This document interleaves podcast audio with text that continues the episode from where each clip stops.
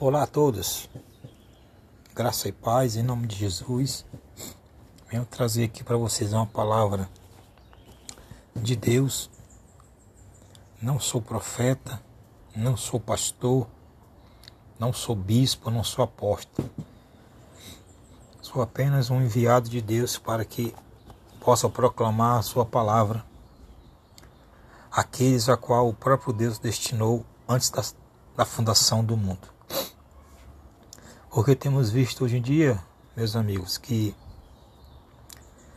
com o crescimento das redes sociais, com aplicativos de vídeos, muitas pessoas têm falado, dizendo que Deus mandou elas dar um recado a certas pessoas, dizendo: Deus mandou dizer que hoje vai ter livramento na tua vida. Deus manda dizer que hoje vai chegar uma boa notícia.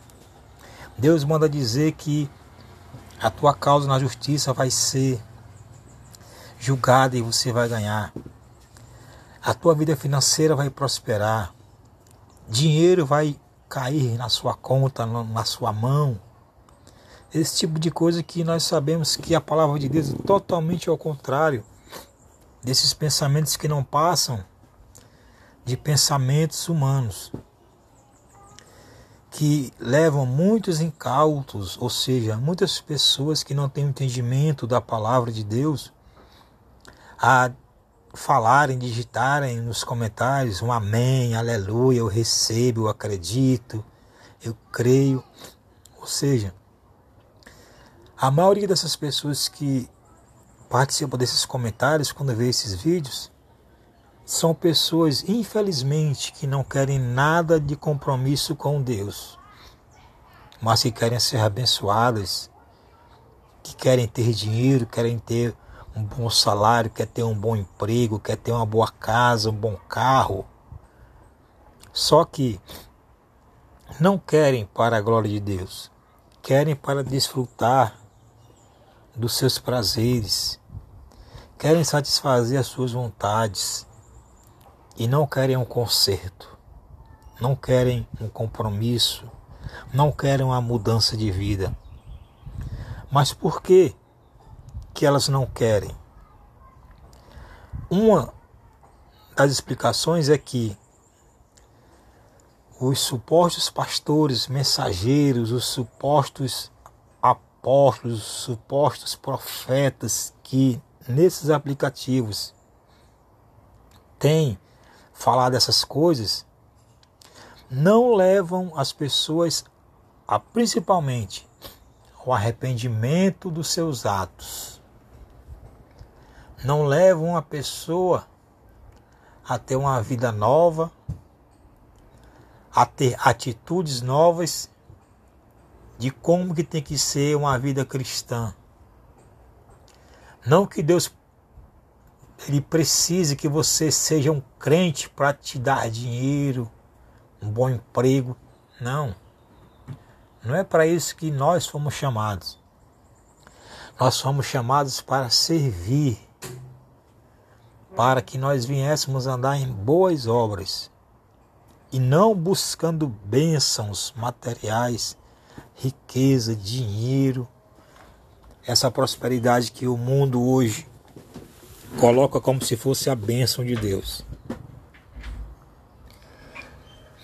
Quando Jesus falou, Eu vim para que tenham vida e a tenham em abundância, ele quis falar na vida com Ele, na vida de santidade, na vida de separação das coisas erradas desse mundo.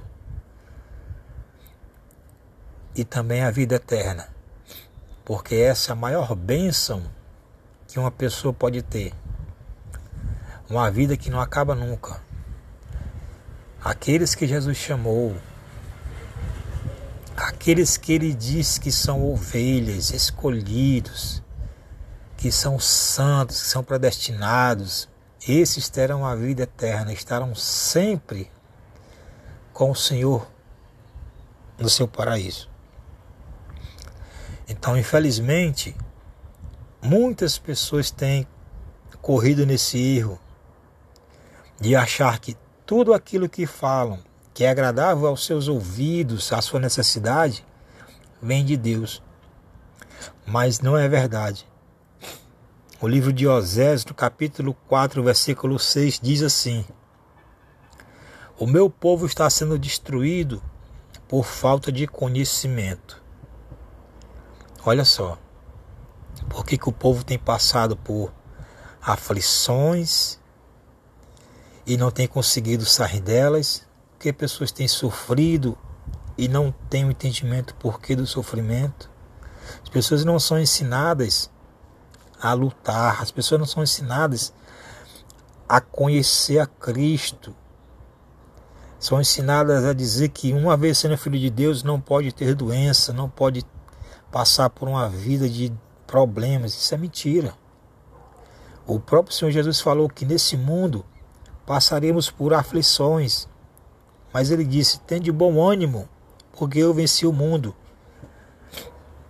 Então, se ele venceu o mundo, nós também podemos vencer através do nome de Jesus, através de uma vida de santidade, de devotamento a Ele.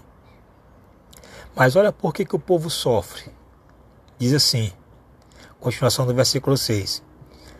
Porque tu, sacerdote, rejeitaste o conhecimento qual é o conhecimento que esses sacerdotes de hoje em dia, profetas, pastores, missionários, bispos, apóstolos na nossa era, qual é o conhecimento que eles têm rejeitado? É a falta de santidade, é a falta de apontar o erro daqueles que se encontram numa vida errada, que se encontram no pecado, que se encontram distantes de Deus, aqueles que se encontram nas trevas, os que se encontram nos vícios, na prostituição, nas bebedices, os que se encontram na homossexualidade. Porque quando um homem desse que se diz de Deus, ele fala que o problema que você está passando, essa dificuldade, esse mal, vem do diabo, aí então a pessoa ela começa a a ter uma revolta, ela começa a querer criar forças, um desejo de lutar contra o diabo. Mas se o sacerdote, com o conhecimento da palavra de Deus, disser que a pessoa tem sofrido, ela não tem vencido, ela não é feliz por causa dos seus próprios erros, ele sabe que dizendo isso, as pessoas não vão mais lhe dar ouvidos, porque está levando a pessoa a ser confrontada com o seu pecado, com o seu erro e com a sua falta de reverência a Deus. Então, meus irmãos, procure ler as Escrituras. Se você não tem entendimento, você procure um homem de Deus, um pastor, um obreiro, mas que ele saiba pregar a palavra. Não aquilo que você quer ouvir, mas aquilo que você precisa ouvir. Porque uma vez que um homem diz que Deus mandou te dizer que você vai vencer, que você vai prosperar, que você vai ser curado, que a sua família vai ser restaurada. Mas se ele não disser que para isso você tem que ter um compromisso com Deus, você tem que ter reverência, você tem que estar em um culto, você tem que estar buscando a face e a vontade de Deus, isso é mentira. uma coisa para que você venha ser vacinado contra esses falsos pastores, esses falsos homens de Deus, é você fazer uma prova, não com Deus, mas com eles. O livro de Deuteronômio, capítulo 18, versículo 22 diz assim, ó: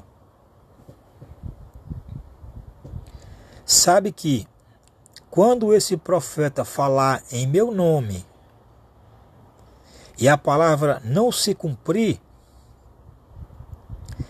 e não suceder como profetizou este, a palavra que o Senhor falou, não disse.